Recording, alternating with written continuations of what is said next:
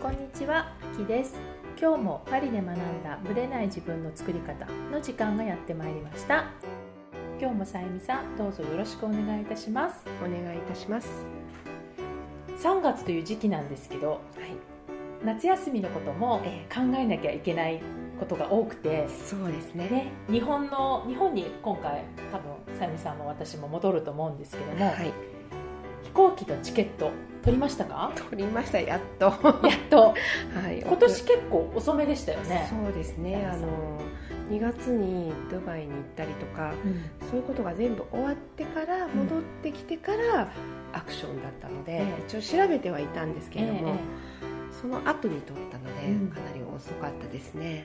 今年なんかやっぱりフランスも夏休みが6月じゃなくて7月なのでちょっと遅めなので、一番高くて混む時期に帰るっていう感じになりそうですようんね。そうなんですでねあの大体フランスに住んでる人ですと、パリのシャルドゴ空港から、はい、あの日本のあの東京羽田か成田っていうパターンが多いと思うんですまあ、関西の方は関空とかもいろいろあるかもしれないですけど。あの東京メインに考えると、まあ、羽田か成田と。そうですよね。はい、でいろんな私の場合は実家が九州なので、え羽田の方がやっぱり便利なんですねえそのそう国内線に乗り換えす。すぐに乗りえ換えするので、羽田にしてるんですけども、はい。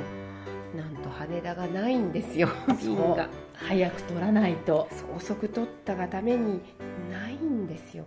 とりあえずギリギリねなんとか取れましたけどえも、え。もう本当にないですね。今回はいまあさゆみさんよりは私早めに撮ったんですけどそれでも結構遅めだったんですよいつもより、で見始めた時にまず羽田の席がない、まあ、今回子供とうん。子供2人と私で帰るんですけど、はい。羽田がないってことと羽田が成田よりもすごく割高高いんですよね。なぜに羽田だけこんな種高いんだろうと。私も毎回思います。ですよね、うん。で確かにまあそうやって国内線を乗り継ぐ方もそうだし、うん。私は東京なので東京の人間にしたら確かに羽田の方が楽なんですよ。楽です。あの乗り継ぎに関しても楽です。楽ですよね、はい。うん。っていうことは多分羽田を狙いたい人が多いってことですよね。多分ほとんどの方が今もうそうなんじゃないでしょうかね。そうなんですよね、で今回その羽田でも席がないっていうのもあったんだけど、え羽田と成田のその値段の差にびっくりしてしまって、うん同じ日で同じ席なのになんで1時間しか違わない成田と羽田で、うん。こんなに値段の差がつくのかって思って結局うん親子3人で帰ったらうん。1000ユーロ違ったんですよ。大きいですよね。12万ぐらいですか？今のレート大ちょっと分かんないですけど、うん12万だったらこの12万は別のことに当てられるかなと。などこかに泊まりにねね遊びに行ったりもできるし、遊びにね。ということで今年本当に久しぶりに成田で帰ります私、でもね私も日本からフランスに帰る便は成田です。ですか。もう羽田が取れないんですよ、うん。ですよね、私も本当になんかずっと羽田を優先して取ってたから、あんまり成田便なんて考えてなかったんですけどえこの値段の差を見てしまった時にいやもう成田でいいみたいな。わかります。なってしまって1000ユーロの差はやっぱちょっと大きいなと思って3人分なので。大でも私が帰る時ね成田でも羽田でも同じ値段だったんですよ。あそうだったんですね。そう。その便もあるはずなの。同じ値段だったんですよ、うん。だけど羽田はもう全く全く空きがない。そう。だから同じ値段だとみんな羽田取っちゃったりするからそうですね。空きがないってことですよね。ね、成田まで移動しなきゃいけないのでその費用もかかりますし。ね。時間と、うん。そうなんです、はい。だからそういう意味でまあこれでもフランス便っていうのはパリは本当に多いのでうん1日5便ぐらい飛んでるんですかね、そうですいろんな航空会社ねあのエールフランスも含めて、だからこれでもチョイスがあるっていうだけでもありがたいことなのかもしれないんですけど。でも今はねもう本当羽田も成田もうん。JAL も ANA も両方飛んでますし、はい。そういう意味でチョイスが増えた分だけ、まあ、その値段のね部分とかも毎回ねこの時期は悩大変ですよね。オーガナイズしてチケット取るっていうのは結構夏休みのプラン全部考えた上で、ね、取らないとっていう。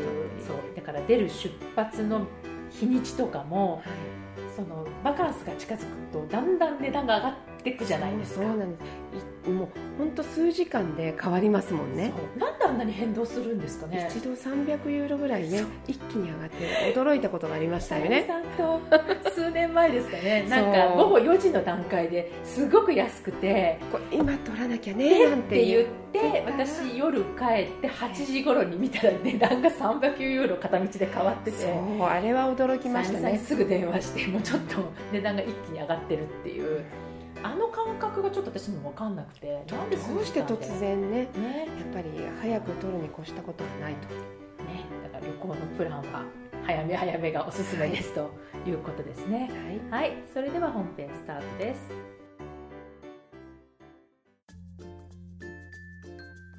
はい。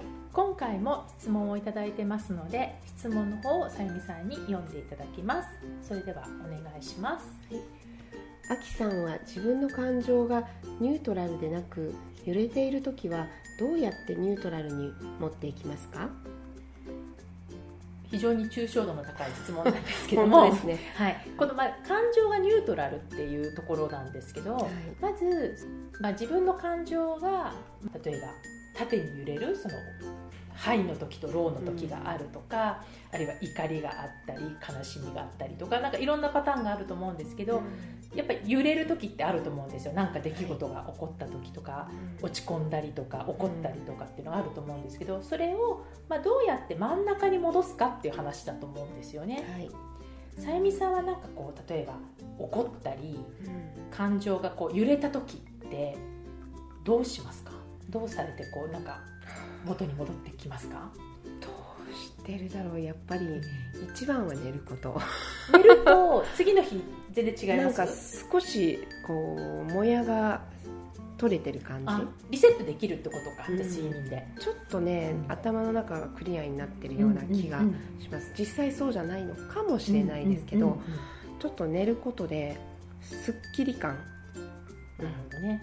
でもやっぱり夜で一回リセットして次の日過ごすと多分まあももちろん気持ち的には引きずってる部分もあるかもしれないけど、うん、やっぱり違うと思うんですよね。そこでこう区切りがやっぱりつくので。そうですね、うん、そういう意味では寝るっていうのはまあ非常にいいっていうか理にかなってるやり方かなっていう気はします、ね、あとはねよくやるのがお風呂の中で半身浴しながら考え事をする、うん、あそれは？汗をかきかき、こうなんて言うんでしょういろいろ取り留めのないことを考える、うん、そうするとこう何？気分がなんかちょっと落ち着くこう体の中のデトックスもあるんですけれども頭の中もちょっとすっきりするようななるほどね。気がしますよ。私はね。じゃあそれはやっぱりじゃあただあのボケっとしてるんじゃなくてやっぱ半身浴っていう状態がいいってことなんしながら考える。っていうのがいいってことなんだ。面白いですね。たただこう半身浴じゃなくてそのついでにちょっと、うん体を温めながら考える、うん、ぼぼーっとしてもいいんだけども、考える。なるほどね、だからやっぱりこう体心だけじゃなくて体を動かしたり体をなんかこうデトックスさせたりとかリラックスさせたりっていうのはいいって言いますよね、うん、なんかこう体を使ってすることと、うん、なんて言うんでしょう関連づけると、ね。うん、もっと解決が早いような気はします、そのスポーツでもいいですけど、ね、精神的に悩んでるとか、すごい疲れてる時って、精神的に疲れてる時ほど運動した方がいいんですって。そうなんだ。体を動かして体を疲れさせると今度精神も戻ってくる、うん、だからえーと、ストレスを抱えてる仕事をしてる人ほど、うん、逆に体を動かした方がいいんですって、うん、頭だけが疲れちゃってるから。でもそれはあるかもね、うん、とってもなんか分かります。あとすごい疲れてる時とか、私はサウナとかに入りたくなる。のそうすると、もう汗と一緒にいろんなものをデトックス出してる感があって、悩み事があってもそのサウナの後はもうすっきりサウナ大事ですねじゃあ。なんか茶道っていうんでしょ今。サウナのこと。ササウナの差で、うん、あの茶道とお茶の茶道と一緒で、うん、カタカナの茶道？さ茶道。さはカタカナですか？そう。で道っていうのでサウナのサウナの道？道。へえサウナにも道があるってことなんだ あのやり方っていうのがあるらしくお作法があるんだサウナそうそうあるらしく茶道っていうのがあるっていうのを聞いて。でもねかなりすっきりすると思うんですよ。なるほどね。でドバイに行ってねそれは学んだんですけど、うん。うん、ドバイの女性たちみんな結構サウナにサウナというかハマムですよね、うん、行ってるの。すっごく行ってるんですもともとだって日常生活汗かいてそうな気候じゃないですか？だけどでもねでも2月1月2月3月とかまだまだこう、まあ、そんな朝晩とかすごい寒かったりするんですよ、うんうん、そんな汗かくような気候じゃないので、うん、あのなんて言うんでしょうやっぱり時々こうね汗を出して余計なものを排出してこう一人になって考えるぼーっとする、まあ、か多分考えてることもいっぱい頭の中でぐるぐる回ってるのでそういう時間で解決、意外にできたりとかもそうですよね。するんですよ、うん、ふっと思いつきがこう、うん、出てくる、まあ、お風呂の時ってよくアイデアが出てくる出てじゃないですか、はい。うん、あの感じとち近いですよね、ぼーっとしてる時っていうのは逆にいいって言いますよね。そういう感じあります。なんかアルファ波が出てるのかなっていう感じはあるんです、リラックス状態ってことですよね、ああそうなんだ。茶道っていうのは ちょっと私びっくりしたんですけど。汗をかくっていうのはあの大事なんですよね、ある意味ね。だから運動だけじゃなくてもいいってことですよね、なるほど。これで、まあ、私が、まあ、その体を動かすっていう部分も含めてなんだけれども、うん、まあ、ちょっとじゃあ心理学的にどうしたらいいかっていう話をちょっとすると、ええ、感情が揺れてる時はその揺れを戻そうとすると抵抗が出るんですよ。うん、例えば落ち込もうとしててそれを前向きにしようとする一生懸命前向きに前向きに 前向きにって考えれば考えるほど落ち込むんじゃんですよ、それは作用反作用の、まあ、法則にのっとってるので、抵抗しようとすると逆抵抗が起こる。無理が生じてしまうっていうことだから怒りが湧いたら、うん、逆に言うとあるいは落ち込んだ時もそうなんだけどもう徹底的にその怒りを味わい尽くす方がいいんです。じゃあその感情に従うっていうことですね。でそれをムカムカするとか言うんだったらムカムカでもいいんだけどそのムカムカを中途半端にやってるからダラダラ続くんですよ、うん、徹底的にやるとね案外続かないんです。その怒りを真剣にですよ、うん、あのダラダラじゃなくて真剣に怒ってようとすると案外疲れるんですよ。疲れるし、ええ、だからやり尽くすと案外短い時間でまあいっかみたいな感じになるんですよ、ね。うん、だからどっちの感情でも振りを戻そうとするんじゃなくてその感情を徹底的に味わい尽くすと、案外ニュートラルに戻ってくるっていう。だからサウナ以外でもちょっと使ってほしいかなって 思いました。思いっきりそれをその感情を味わう味わう、ね、味わって認めるってことですね。その感情に、うん、まあ、どっぷりどっぷりそう浸るぐらいの感覚でやると案外その感情に飲まれてる時間が短くなるっていう。うん。だからそれはいいことを聞きました、サウナ。と合わせて。ちょっと取り入れてもらえたら。サウナでその感情にどっぷり使うと最強ですね。最強ですね。体もちょっとデトックスできるし、はい、気持ちもデトックスできるという感じなので、はい、ぜひ参考にしていただければと思います、はい